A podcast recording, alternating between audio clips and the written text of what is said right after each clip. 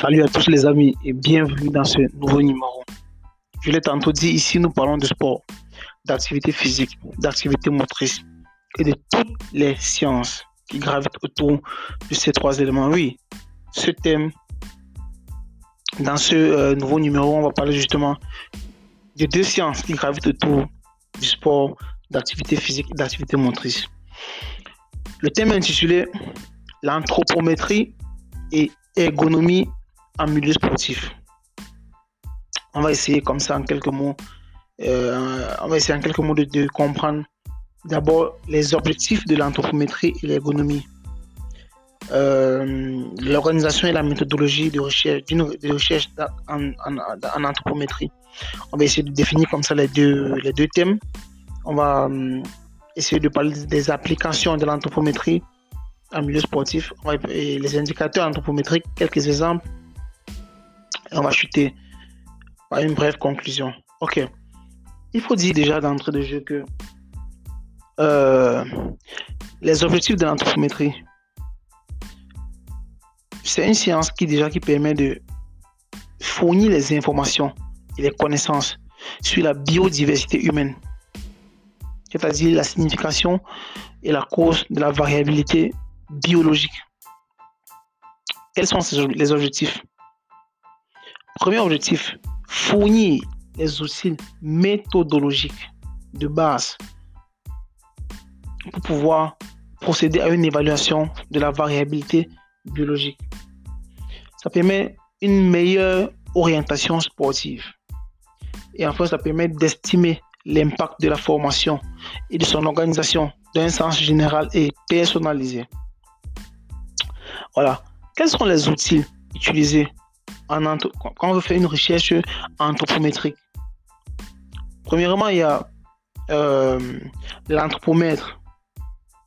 L'anthropomètre, pour, mieux connaître ce que c'est, il faut taper sur Google, vous allez voir l'anthropomètre. Il y a euh, une échelle, il y a le compas, il y a un ruban métrique, il y a le plicomètre, il y a le dynamomètre on peut dire, euh, ces outils permettent d'avoir des mesures du corps de manière partielle ou de façon entière. Euh, autre objectif, on va dire, euh, une fois les objectifs, on va dire que l'évaluation de la structure corporelle globale et l'analyse du somatotype. le somatotype, c'est la c'est une sorte de classification des typologies des composantes corporelles. Et dans ce cas, on a trois types. On a le, le, somatotype endomorphe. Endomorphe, c'est celui qui est, qui, est gros, qui est gros. Il y a le mésomorphe. Mésomorphe, c'est quand on, observe euh, un développement musculaire. Il y a, il y a enfin l'ectomorphe. Euh, l'ectomorphe, c'est quand on observe euh, le développement de la hauteur par rapport au volume chez un individu. L'analyse de la, la composition corporelle et de sa variabilité. Les méthodes d'analyse de la croissance et de, sa tendance. Les méthodes d'analyse du vieillissement et du processus biologique qui l'accompagnent. Et enfin, les applications anthropométriques dans le domaine ergonomique. Alors, depuis, on, fait, on, on a parlé d'anthropométrie et ergonomie. Qu'est-ce que c'est? L'anthropométrie, c'est une science qui, grâce à des techniques de mesure normalisées, exprime de façon quantitative les caractéristiques dimensionnelles, morphologiques et fonctionnelles de l'homme. En d'autres termes, c'est la science qui traite de la mesure du corps humain dans son ensemble ou dans ses différents composants à des fins statistiques et ça permet de, donner des informations en anthropologie. Vous avez vu anthropométrie. On peut diviser en, radical et en, on peut diviser en deux anthropo qui veut dire homme et métrique qui veut dire mesure. C'est pour ça que j'ai dit c'est en, en autre terme la science qui traite de la mesure du corps humain dans son ensemble ou dans euh, ses différents segments. Et maintenant, venons à l'ergonomie. Qu'est-ce que c'est que l'ergonomie? C'est simplement la science qui étudie le comportement de l'homme au cours de ses activités d'un point de vue psychologique, d'un point de vue physiologique d'abord, psychologique ensuite et enfin sociologique. C'est la science qui s'occupe de l'analyse et de la planification du travail. C'est pourquoi dans mon, dans mon propos liminaire, je dis toujours, ici on ne parle pas seulement de sport, on parle de toutes les sciences qui gravitent. Il est important aujourd'hui que nous comprenions que le sport, pour avoir des performances, il y a une série, une batterie de sciences qui gravitent autour du, milieu sport, qui sont indispensables pour avoir des, résultats. Et on va aussi un peu définir un terme qui est la somatométrie. La somatométrie, c'est une technique d'apprentissage pour détecter les principales mesures anthropométrie. Et la, somatométrie peut s'appliquer à travers, euh, peut s'appliquer à, l'humain à travers les exercices et les performances, la nutrition et la santé, l'environnement physique, social et psychologique, l'activité physique, et enfin les processus de croissance et de vieillissement. C'est un autre thème, une technique universellement applicable, praticable dans les études sur le terrain, non invasive et non invasive, c'est pas cher. Et cette technique s'occupe d'évaluer la taille, la structure corporelle ou encore en d'autres termes la forme et la composition corporelle. Alors, il est important d'augmenter la rigueur et la détermination de l'erreur technique quand fait de la mesure, de la précision de la fiabilité des mesures. Maintenant, on va essayer de citer quelques exemples d'indicateurs anthropométriques.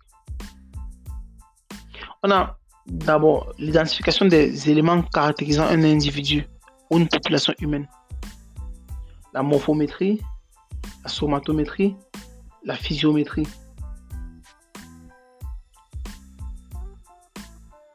Ça sont les sciences. Et mais les points qui, caractérise ça, les individus, c'est la, on, peut parler de la de, morphométrique, de somatométrique et physiométrique. Donc, physiométrique, c'est la mesure, les mesures euh, des, paramètres physiologiques. Morphométrique, c'est la, la mesure de, du morphotype, en fait. Comme deuxième point indicateur, on a la reconnaissance des influences euh, environnementales et sociales dans la définition de la structure physique d'une population. Simplement, je prends un exemple comme, euh, imaginez-vous dans une, population ou dans une, euh, je vais dire quoi, dans une ville où la population consomme essentiellement des fast-food. Forcément, la consommation des fast-food aura un impact sur, euh, on va dire quoi, sur la structure physique de la population.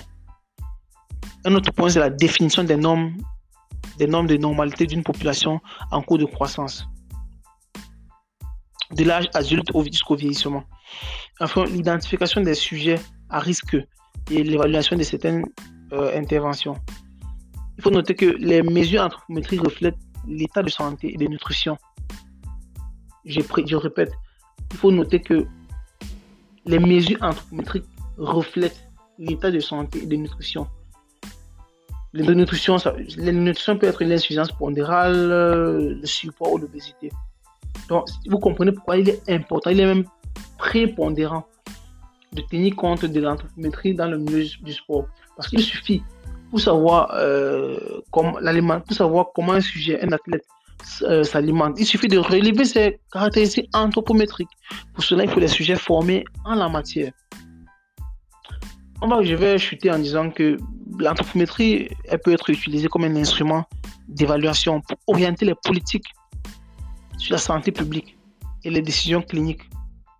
Parce que ça, l'anthropométrie, en d'autres termes, ça prédit la performance, la santé et la suivi. Ça permet l'évaluation de des performances et de la condition physique par la taille et par les proportions corporelles. Et enfin, par la composition corporelle aussi. Parce que les proportions corporelles, les proportions du corps humain et la composition du corps humain.